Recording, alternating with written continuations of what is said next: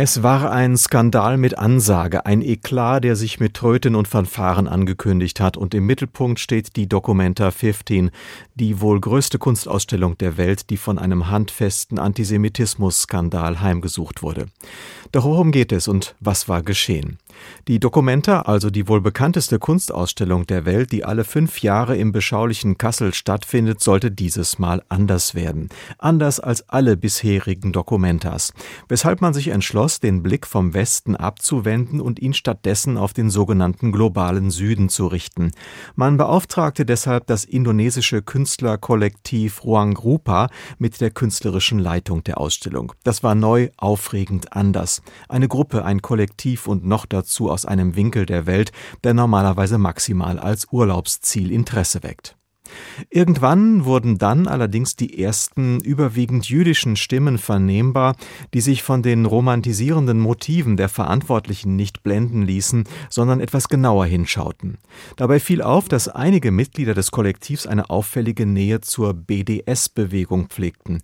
BDS steht für Boykott, Desinvestition und Sanktion. Es ist eine Organisation, die Israel zu einer Änderung der Palästinenserpolitik zwingen will, die das Ende der sogenannten Besetzung palästinensischer Gebiete und ein Rückkehrrecht der Palästinenser ins israelische Kernland verlangt Boykotte, Desinvestitionen und Sanktionen sollen dabei helfen, den Staat Israel wirtschaftlich, kulturell und politisch zu isolieren, zu ächten und in die Knie zu zwingen.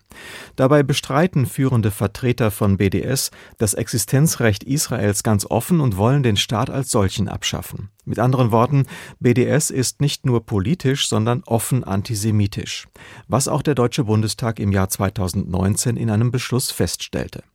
Wie dem auch sei, so antisemitisch die BDS-Bewegung auch sein mag, so wenig verboten ist es, sie zu unterstützen. Und das gilt für indonesische Künstlerkollektive genauso wie für jeden anderen auch. Wenn nun aber ausgerechnet einige dieser BDS-Unterstützer die künstlerische Verantwortung für die größte Kunstausstellung der Welt haben, und wenn man bedenkt, dass der kulturelle Boykott Israels in der Kunst- und Kulturszene immer mehr um sich greift, dann klingeln die Alarmglocken. Jedenfalls klingelten sie bei einigen jüdischen Organisationen wie dem Zentralrat der Juden, dem American Jewish Committee und anderen. Und deshalb wiesen diese schon vor Monaten mündlich und schriftlich auf die Bedenken und die Gefahren hin, welche die diesjährige Dokumenta begleiten. Erst recht nachdem bekannt wurde, dass sich unter den unzähligen Künstlern der Ausstellung kein einziger Israeli findet. Und das, obwohl Israelis in der zeitgenössischen Kunst- und Kulturszene keine unbedeutende Rolle spielen. Freilich, das könnte alles auch reiner Zufall sein. Ein Künstlerkollektiv, dessen Mitglieder zum Teil einer Bewegung nahestehen, die den kulturellen Boykott Israels als Kampfstrategie gewählt hat und die nun keinen einzigen israelischen Künstler zur größten Kunstausstellung der Welt einlädt, mit anderen Worten eine judenfreie Ausstellung, ein Schelm, der Böses dabei denkt. Jedenfalls wurden die warnenden Stimmen immer lauter, die befürchteten, dass es nicht bei der judenfreien Ausstellung allein bleiben könnte, sondern dass auch antisemitische Kunstwerke zu erwarten seien. Ruang Grupa, also das Künstlerkollektiv, veröffentlichte darauf einen offenen Brief, in dem es die Vorwürfe zurückwies und seinerseits Rassismusvorwürfe erhob, ganz nach dem Motto Haltet den Dieb.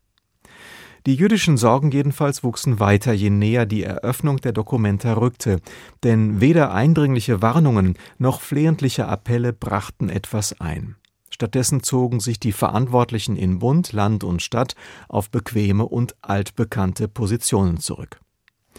Als der Dokumenta-Führung irgendwann allerdings schwante, dass an den Bedenken durchaus etwas dran sein könnte, flüchtete man sich in die Idee, Gesprächspodien zu organisieren, um, wie es neudeutsch heißt, Diskurse zu führen und den verschiedenen Sichtweisen Geltung zu verschaffen.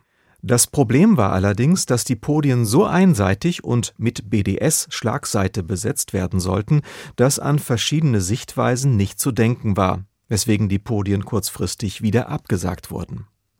Und dann kam es, wie es kommen musste. Die Documenta öffnete ihre Pforten und unter der Vielzahl von Kunstwerken fanden sich auch solche mit eindeutig antisemitischer Bildsprache.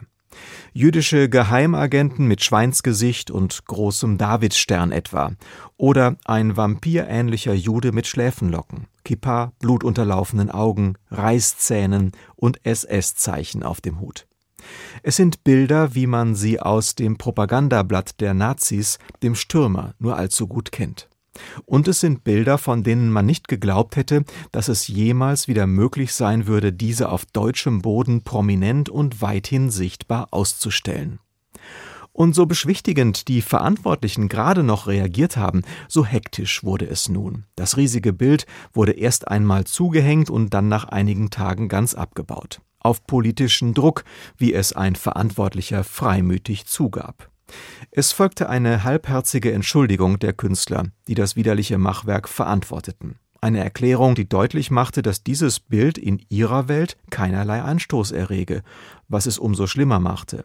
Was aber auch keinen überraschte, der die Bildsprache in weiten Teilen der muslimischen Welt kennt, wo der Hass auf Israel und die Juden nach wie vor als kleinster gemeinsamer Nenner und als gesellschaftliches Bindemittel taugt.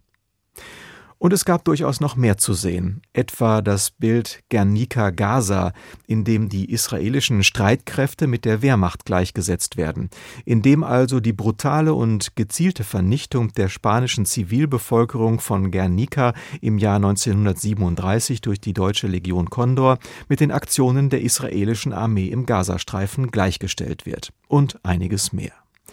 Nun war der befürchtete Gau also Wirklichkeit geworden, und alle suchten Deckung vor dem Niederschlag des antisemitischen Störfalls und waren verwundert, dass da, wo BDS draufsteht, Antisemitismus drin ist und irritiert, dass der globale Süden den Judenhass so ungeniert vor sich herträgt und gar nichts Anstößiges daran findet.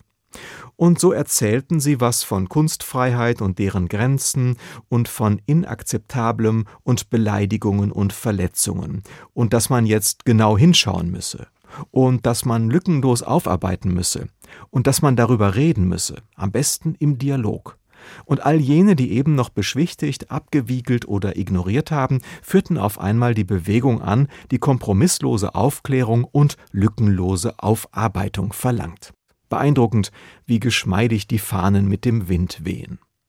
Dabei tragen viele Verantwortung dafür, dass es überhaupt dazu kam von den zuständigen Bundes- und Landesministern über den Aufsichtsratsvorsitzenden und die Generaldirektorin bis hin zu den Kuratoren. Sie alle sind dafür verantwortlich, dass erstmals nach Ende der Nazizeit offen antisemitische Bilder so prominent ausgestellt werden konnten, gefördert von Bund, Land und Kommune und finanziert von deutschem Steuergeld. Sie haben es zu verantworten, dass die größte Kunstausstellung der Welt von einem Antisemitismusskandal erfasst wurde, der seinesgleichen sucht. Und Sie haben es zu verantworten, dass kaum mehr jemand über die Kunst, die Perspektive des globalen Südens oder sonst etwas spricht, was mit der Documenta zu tun hat, sondern vor allem über Antisemitismus und politisches Versagen, über Unwilligkeit oder Unfähigkeit, über Ignoranz und Überheblichkeit. Mal sehen, ob sich am Ende jemand bereit erklärt, den Scherbenhaufen wegzuräumen und die persönliche Verantwortung für das Debakel zu übernehmen, anstatt mit dem Finger auf andere zu zeigen und haltet den Antisemit zu rufen. Ich wünsche Ihnen einen guten Schabbat. Shabbat Shalom.